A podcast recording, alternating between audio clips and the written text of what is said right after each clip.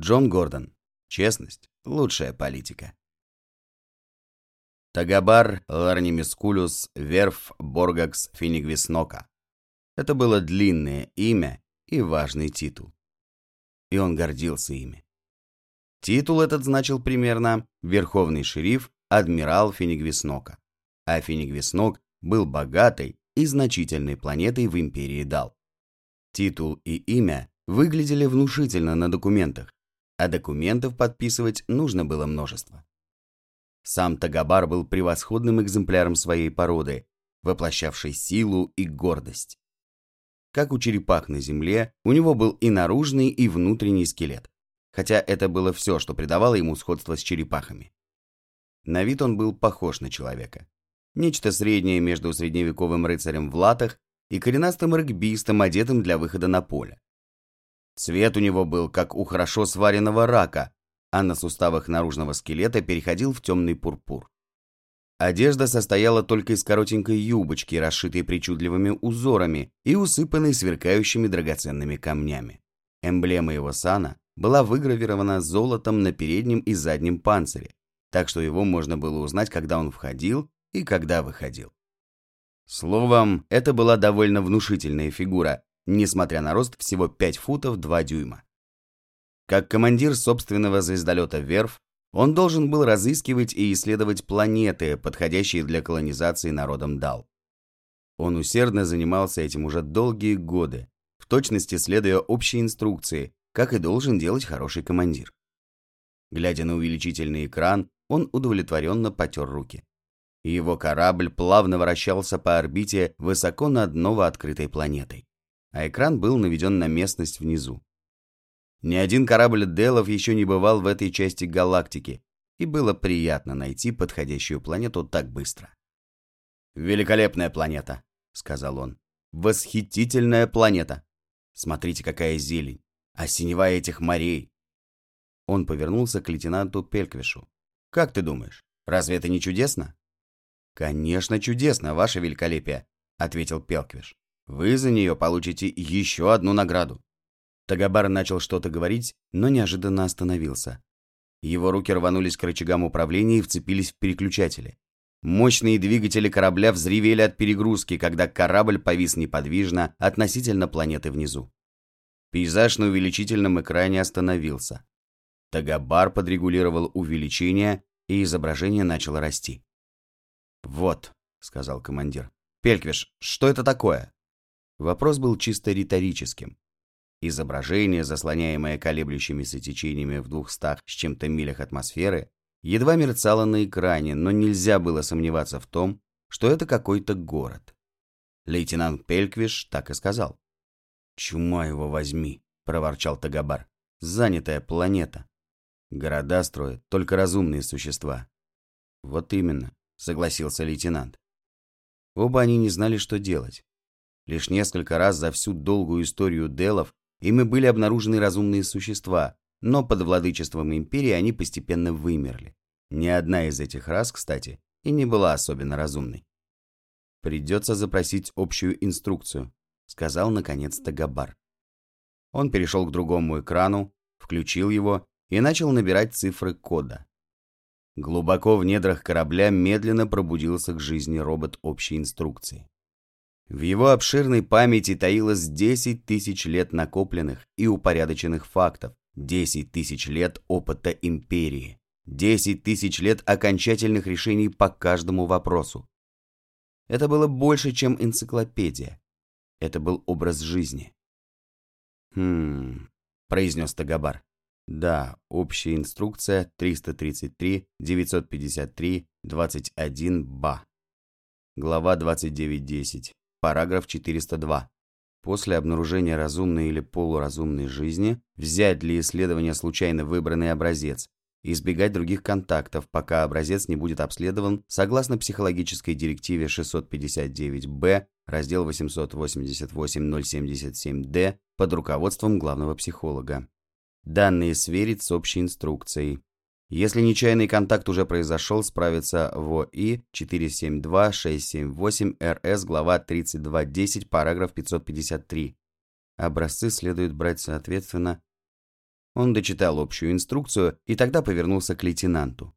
«Пелькваш, готовьте вспомогательную лодку, чтобы взять образец. Я уведомлю психолога Зендоплита, чтобы он приготовился». Эд Магрудер глубоко вздохнул весенний воздух и закрыл глаза. Воздух был прекрасен. Он был пропитан пряными ароматами и сочными запахами. Он открыл глаза. Город еще не спал, но темнота наступала быстро. Эд любил свои вечерние прогулки. Но бродить в полях после сумерек было на Нью-Гавайе опасно даже сейчас. Здесь были маленькие ночные твари, мягко порхающие в воздухе и кусающиеся без предупреждения. Были и более крупные хищники. Эд направился обратно к городку Нью-Хилла, построенному на месте, где человек впервые ступил на новую планету. Магрудер был биологом.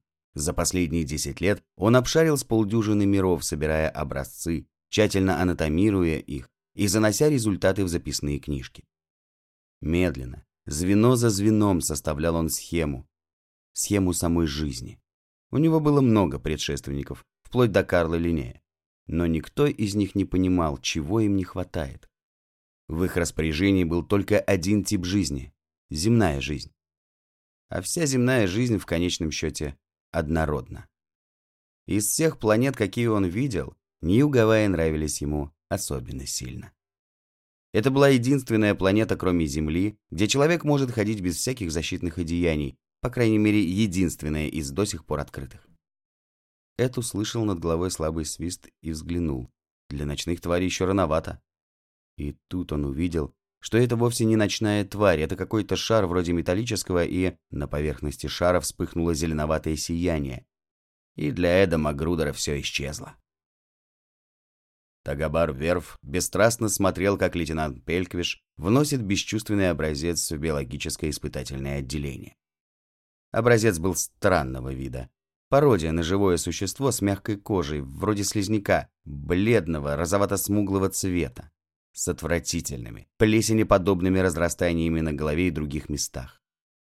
Биологи приняли образец и начали работать над ним. Они взяли для исследования кусочки его кожи, немного его крови и сняли показания электрических приборов с его мышц и нервов. Зендоплит, главный психолог, стоял рядом с командиром, следя за процедурой.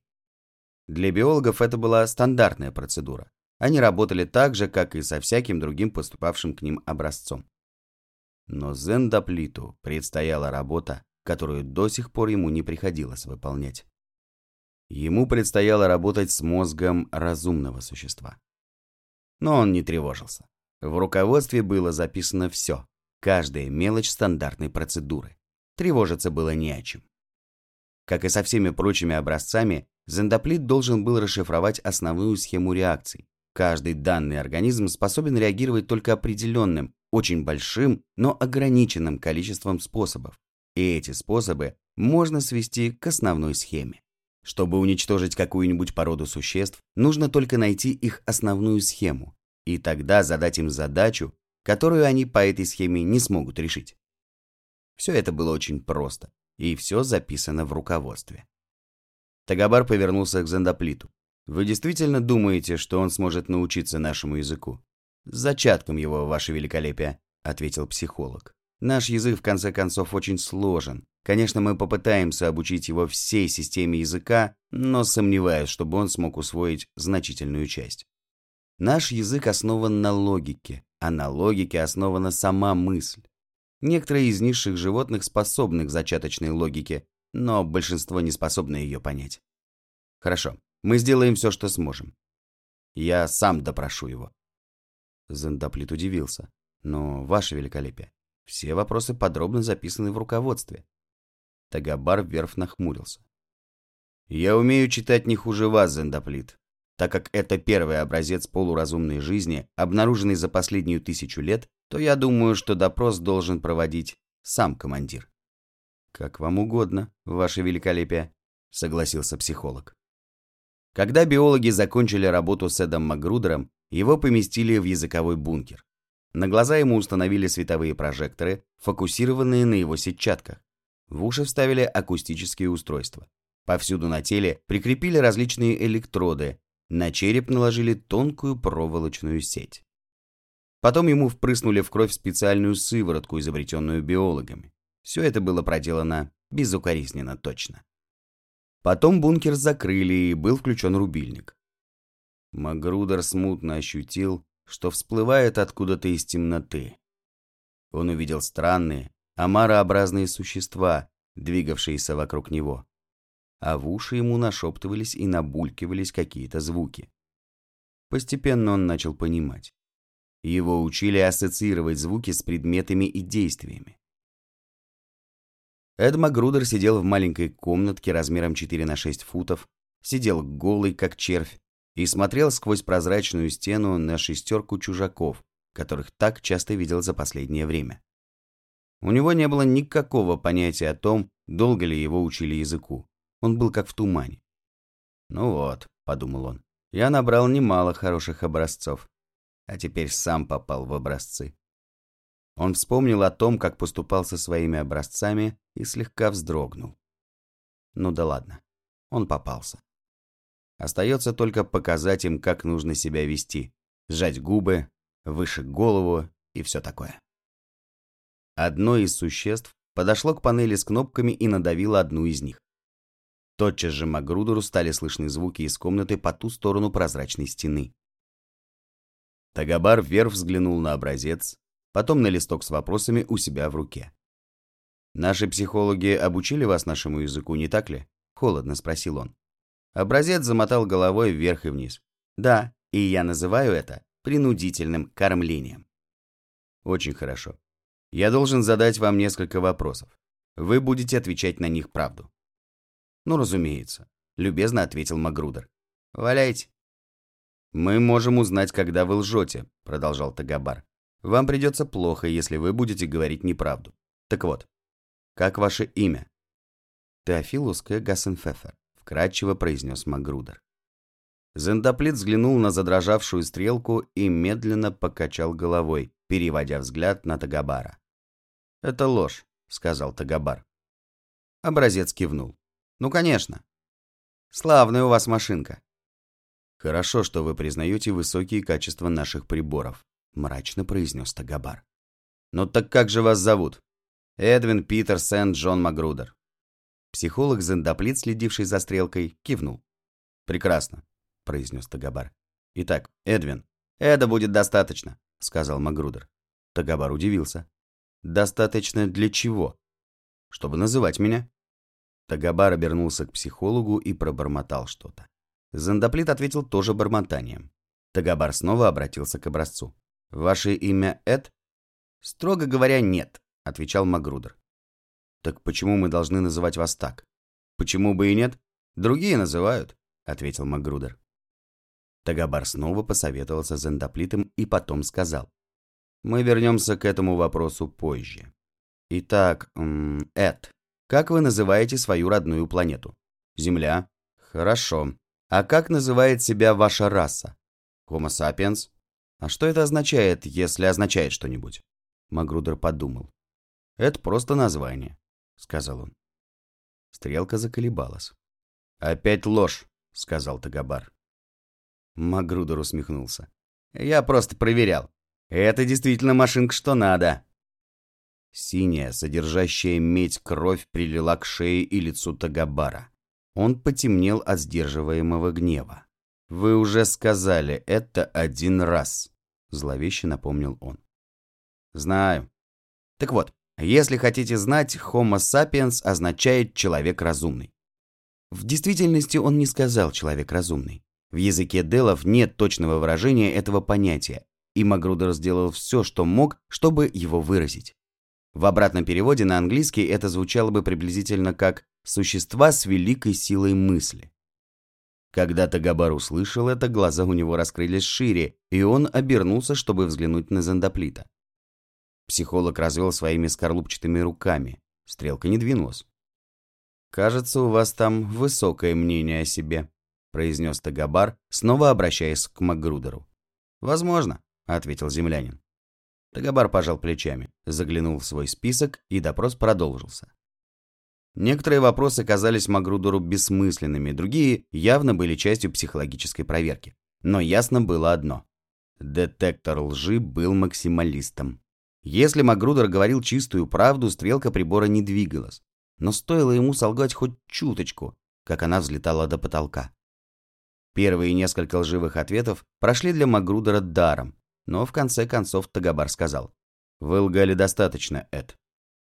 Он нажал кнопку, и на землянина обрушилась сокрушительная волна боли.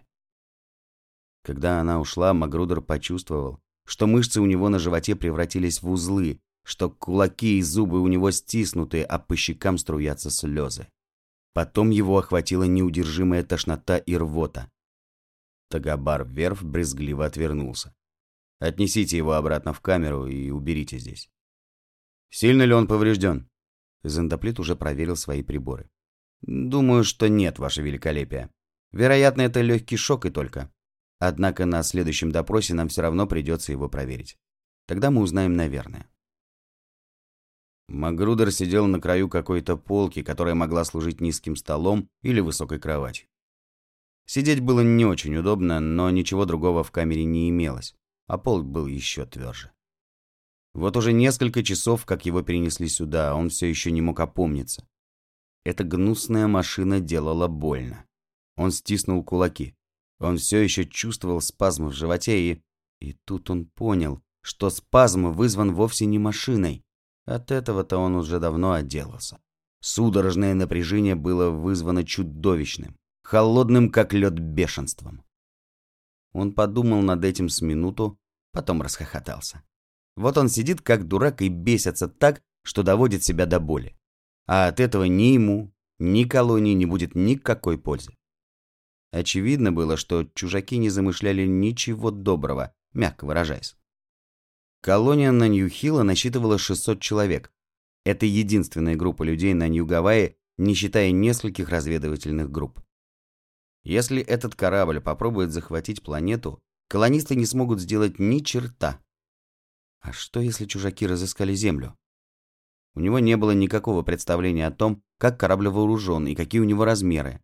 Но, по-видимому, места в нем много. Он знал, что все зависит от него. Он должен сделать что-то и как-то. Что? Не выйти ли ему из камеры и не напасть ли на корабль? Чепуха. Голый человек в пустой камере совершенно беспомощен. Но что же тогда? Макгрудер лег и долго раздумывал над этим.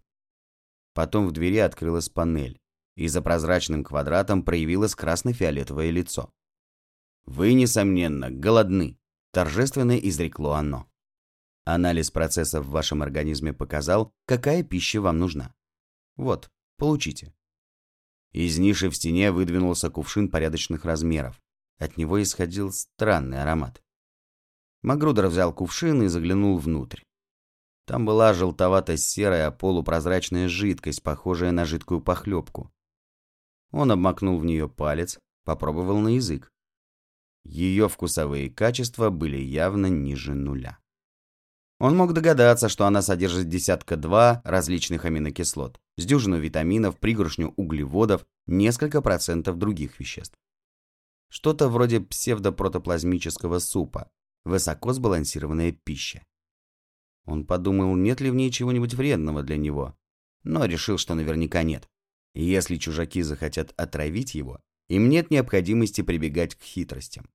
Кроме того, это наверняка та самая бурда, которой его кормили во время обучения языку. Притворяясь перед самим собой, что это похлебка из говядины, он выпил ее целиком. Может быть, избавившись от чувства голода, он сможет думать лучше? Оказалось, что так и есть. Меньше чем через час его снова вызвали в допросную. На этот раз он решил, что не позволит Тагабару нажимать на ту кнопочку. В конце концов, рассуждал он, мне может понадобиться солгать кому-нибудь и в будущем, если я когда-нибудь выберусь отсюда. Не нужно приобретать условный рефлекс против лжи. А судя по тому, как больно сделала ему машина, он видел, что после нескольких таких ударов вполне может получить условный рефлекс. У него был план. Очень смутный план и очень гибкий. Нужно попросту принимать то, что будет, полагаться на счастье и надеяться на лучшее. Он сел в кресло и ждал, чтобы стена снова стала прозрачной. Он думал, что у него будет случай убежать, когда его вели из камеры в допросную. Но чувствовал, что не сможет справиться с шестеркой панцирных чужаков сразу. Он не был даже уверен, что справится хотя бы с одним. Как справиться с противником, чья нервная система тебе вовсе неизвестна, а тело бронировано, как паровой котел? Стена сделалась прозрачной, и за ней стоял чужак. Магрудер заинтересовался, было ли это то самое существо, которое допрашивало его раньше, и, взглянув на рисунок на панцире, решил, что это то же самое. Он откинулся на спинку кресла, скрестил руки на груди и стал ждать первого вопроса. Тагабар Верф был в большом затруднении. Он тщательно сверил психологические данные с общей инструкцией, после того, как психологи сверили их по руководству. Результаты сверок ему решительно не понравились. Общая инструкция говорила только «раса такого типа никогда не встречалась в галактике». В этом случае командир должен действовать согласно ОИ 234511006-Д, глава 2310, параграф 666. Просмотрев ссылку, он посоветовался с Зандоплитом. «Что вы об этом думаете?» – спросил он. «И почему у вашей науки нет никаких ответов?» «Наука, ваше великолепие», — ответил Зендоплит. «Это процесс получения и координирования сведений. У нас еще нет достаточных сведений, это верно, но мы их получим. Нам совершенно незачем впадать в панику. Мы должны быть объективными. Только объективными». Он протянул Тагабару еще один печатный листок. Вот вопросы, которые вы должны теперь задать согласно руководству по психологии. Тагабар ощутил облегчение. Общая инструкция говорила, что в таком случае, как этот, дальнейшие действия будут зависеть только от его собственных решений. Он включил поляризацию стены и взглянул на образец. «Сейчас вы ответите на несколько вопросов отрицательно», — сказал Тагабар. «Неважно, насколько правдивыми будут ответы, вы должны отвечать только «нет». Ясно ли вам это?» «Нет», — ответил Макгрудер. Тагабар нахмурился. Инструкции ему казались совершенно ясными, но что случилось с образцом? Неужели он глупее, чем они думали раньше? Он лжет, сказал Зандоплит. Тагабару понадобилась добрая половина минуты, чтобы понять происшедшее, и тогда лицо у него неприятно потемнело. Но ничего не поделаешь. Образец повиновался приказу. Его великолепие глубоко вздохнул воздух, задержал его, медленно выдохнул и начал кротким голосом задавать вопросы. Ваше имя Эдвин? Нет. Вы живете на планете внизу? Нет. У вас шесть глаз? Нет. Через пять минут подобной беседы Зентоплит сказал. Достаточно, ваше великолепие, все сходится. Его нервная система не повреждена болью. Теперь вы можете приступить к следующей группе вопросов. «Теперь вы будете отвечать правду», — произнес Тагабар. «Если нет, вы снова будете наказаны. Это вам ясно?» «Совершенно ясно», — ответил Эд Магрудер. Хотя голос его звучал совершенно спокойно, Магрудер ощутил легкую дрожь. Отныне ему нужно будет обдумывать ответы тщательно и быстро. С другой стороны, ему самому не хотелось слишком медлить с ответами. «Какова численность вашей расы?» «Несколько миллиардов». В действительности их было около 4 миллиардов, но на языке делов несколько было неясным обозначением для чисел свыше пяти, хотя и не обязательно таких. Знаете ли вы точную цифру? Нет, ответил Магрудер. Не с точностью до одного человека, подумал он. Стрелка не дрогнула. Разумеется. Разве он говорил неправду? Значит, вся ваша раса не живет на Земле? Спросил Тагабар, слегка отклоняясь от списка вопросов. Не живет в одном городе? Со вспышкой чистейшей радости Магрудер увидел, какую чудесную ошибку совершил чужак. Поэтому, когда он спросил о названии родной планеты Магрудера, тот ответил «Земля». Но чужак думал о Нью-Гавайи. Ура! «О нет», — правдиво ответил Магрудер. «Нас здесь только несколько тысяч». Здесь означало, конечно же, Нью-Гавайи. «Значит, большинство вашего народа бежало с Земли?» «Бежало с Земли?» — возмущенно переспросил Магрудер. «Святое небо, конечно, нет. Мы только колонизировали планеты. Мы все управляемся одним центральным правительством. Сколько вас в каждой колонии? Тагабар полностью отказался от списка вопросов. «Не знаю в точности», — ответил Магрудер.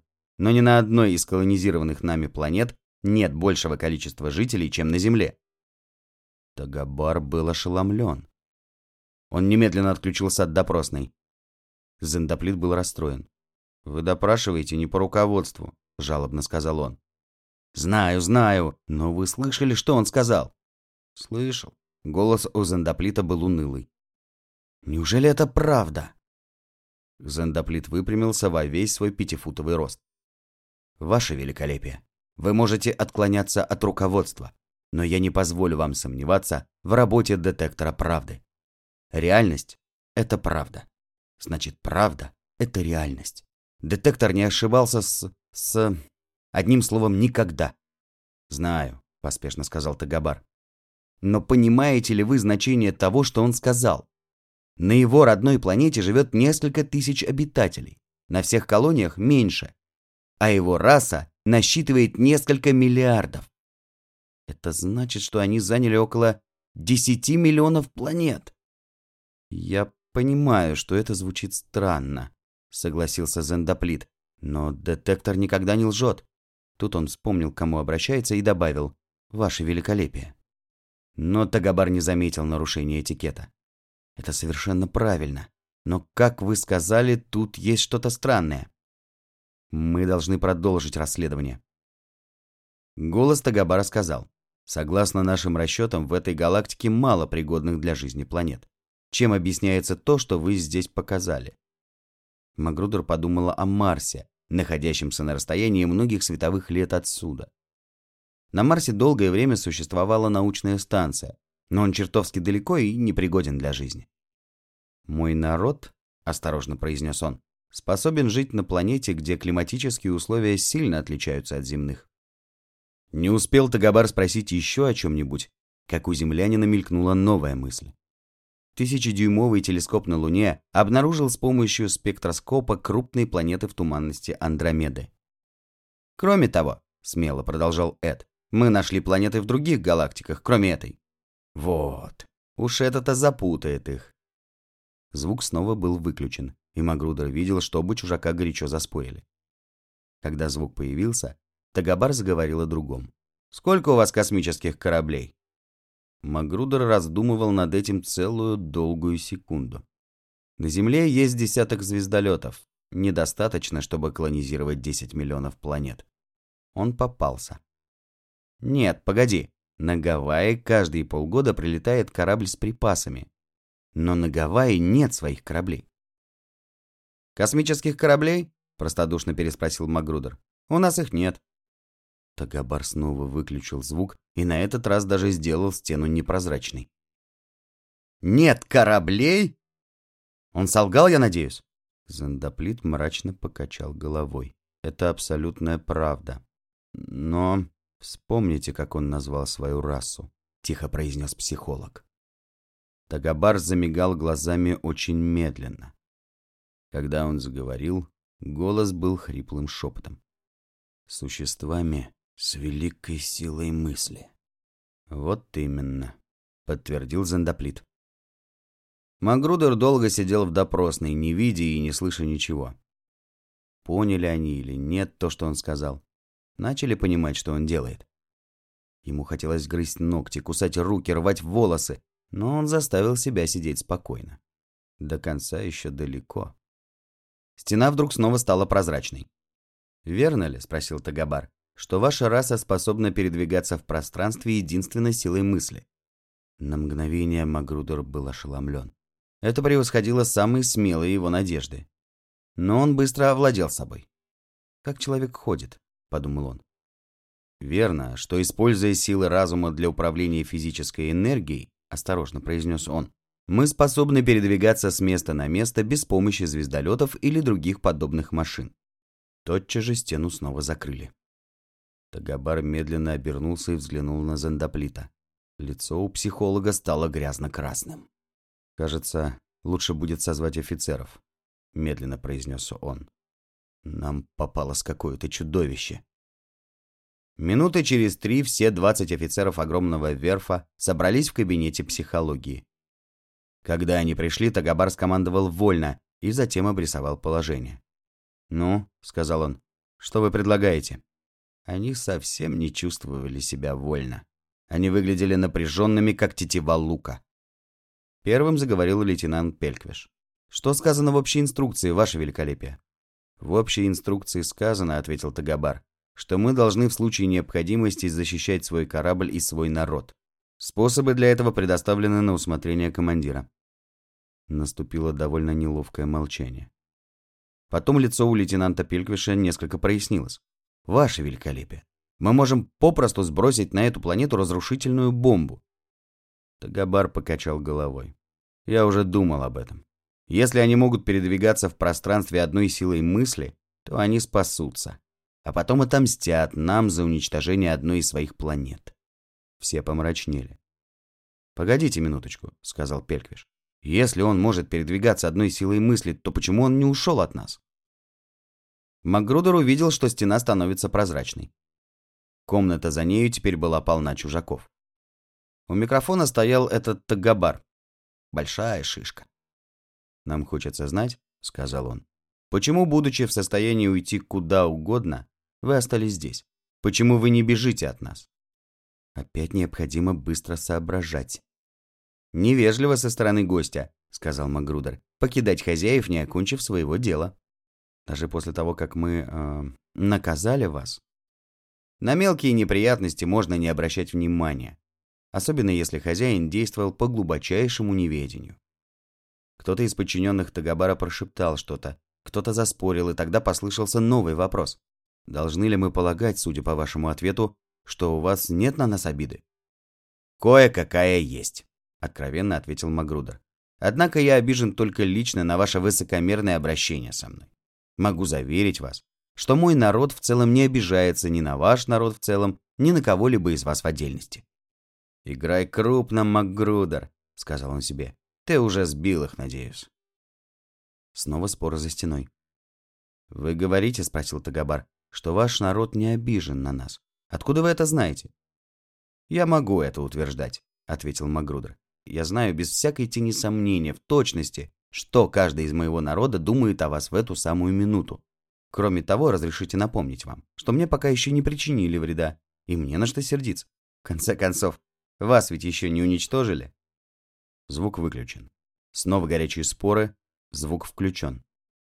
«Есть предположение», — сказал Тагабар, «что, несмотря на все обстоятельства, мы были вынуждены взять в качестве образца вас и только вас. Есть предположение, что вы были посланы нам навстречу. Ох, братцы, теперь нужно быть очень, очень осторожным. Я только очень скромный представитель своей расы. Начал Макгрудер главным образом, чтобы выиграть время. Но погодите, разве он не внеземной биолог? Однако, с достоинством продолжал он, моя профессия состоит в том, чтобы находить инопланетные существа. Я должен признать, что меня назначили на эту работу. Тагабар, казалось, встревожился еще больше. «Это значит, что вы знали о нашем прибытии?» Макгрудер подумал секунду. Еще столетия назад было предсказано, что человечество в конце концов может встретиться с инопланетной расой. «Мы давно уже знали, что вы придете», — спокойно сказал он. Тагабар был явно взволнован. «В таком случае вы должны знать, где находится наша планета», очень трудный вопрос. Макгрудер взглянул сквозь стену на Тагабара и его подчиненных, нервно столпившихся в комнате. «Я знаю, где вы находитесь», — произнес он. «И знаю в точности, где находится каждый из вас». По ту сторону стены все разом вздрогнули. Но Тагабар держался крепко. «Где же мы расположены?» На секунду Магрудер подумал, что они выбили, наконец, почву у него из-под ног а потом нашел самое лучшее объяснение. Он так долго старался увиливать, что почти забыл о возможности прямого ответа. Он с состраданием взглянул на Тагабара. «Связь с помощью голоса слишком неудобна. Наша система координат будет вам совершенно непонятна. А вы не захотели научить меня своей, если помните». Это было сущей правдой. Делы не настолько глупы, чтобы рассказать образцу о своей системе координат. Следы могут привести к их планете. Кроме того, это было запрещено общей инструкцией. Снова переговоры за стеной. Тагабар заговорил снова. Если вы находитесь в телепатическом контакте со своими товарищами, то можете ли читать в наших мыслях?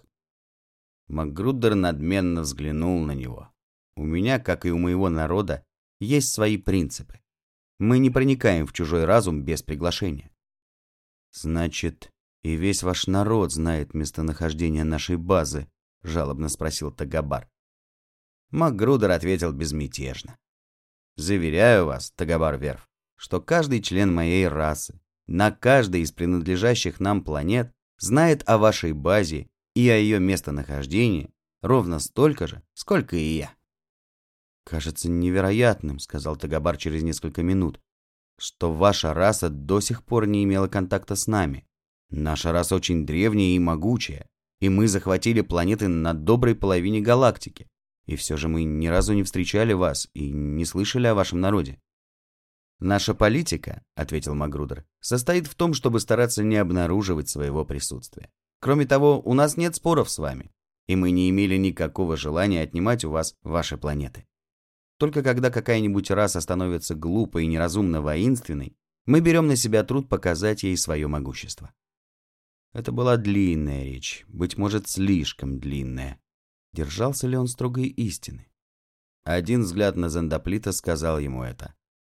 Главный психолог не отрывал своих черных бусинок глаз от стрелки прибора во все время беседы и выглядел все более и более озабоченным по мере того, как прибор указывал ему на неизменную правдивость ответов. Тагабар был положительно встревожен.